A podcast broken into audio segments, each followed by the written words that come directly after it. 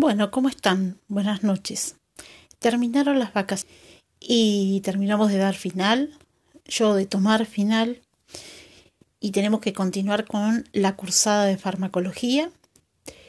Vamos a seguir eh, con el tema de farmacología de la inflamación y en esta oportunidad vamos a ver lo que son los corticoides. Eh, los corticoides en general y son elementos o son compuestos que nuestros organismos generan a través de una sustancia que es el colesterol. A través de este colesterol se forman corticoides en nuestro organismo que tienen un determinado mecanismo de acción y que eh, entre sus características podemos mencionar que más o menos se producen 20 miligramos por día de esos corticoides, que esa producción es entre las 6 y las 9 de la mañana, que esos corticoides tienen características particulares y que cuando nosotros vamos eh, a usar una terapia con corticoides exógenos, o sea que estamos administrando como fármacos, tenemos que tener muchísimo cuidado porque en esta acción podemos anular la formación de aquellos que son naturales o endógenos. Bueno, los naturales o endógenos son el cortisol y la aldosterona. Y nosotros eh, producimos estas dos sustancias que tienen acciones sobre nuestro metabolismo.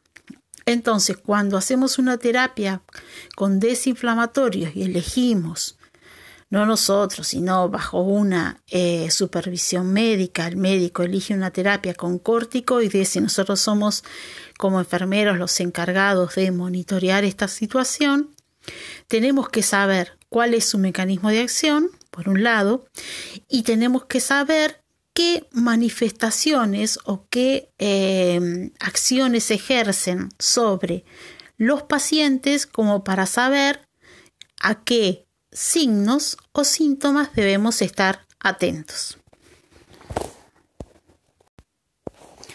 Bueno, entonces, ¿qué? Los corticoides que nos interesan, aquellos que son administrados como fármacos.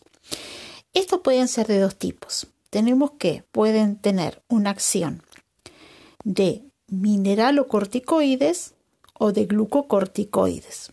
Pero en general, la mayoría de los fármacos tienen las dos acciones incorporadas.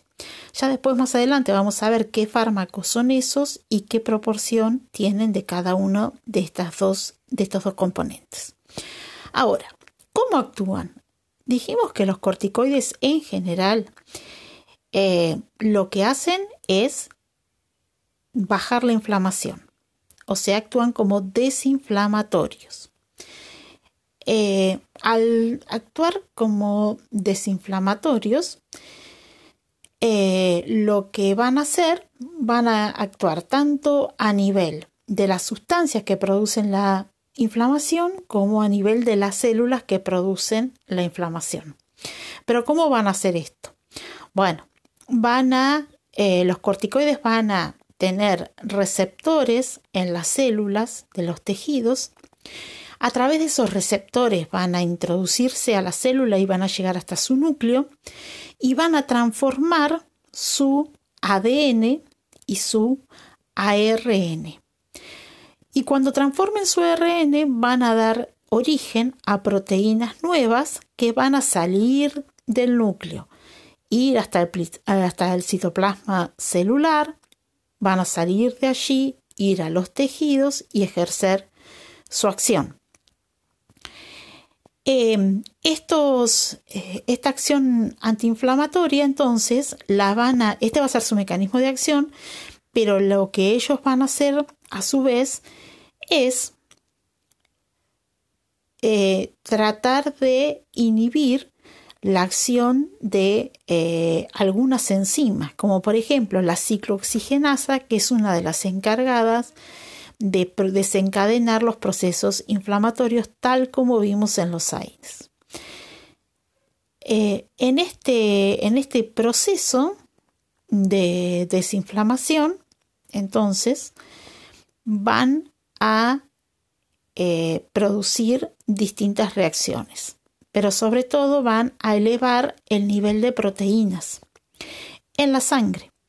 Y ese, esa acumulación de muchas proteínas que se van a formar van a llevar a que se active una vía metabólica que es la que llamamos gluconeogénesis, que es la formación de glucógeno a través del metabolismo de las proteínas. Y entonces ese glucógeno va a estar circulando por la sangre. Va a haber mayor cantidad de glucógeno en la sangre y es el efecto que van a lograr aparte de la desinflamación. Todo esto lo tienen explicado en el archivo que les dejé y que probablemente vean después del audio.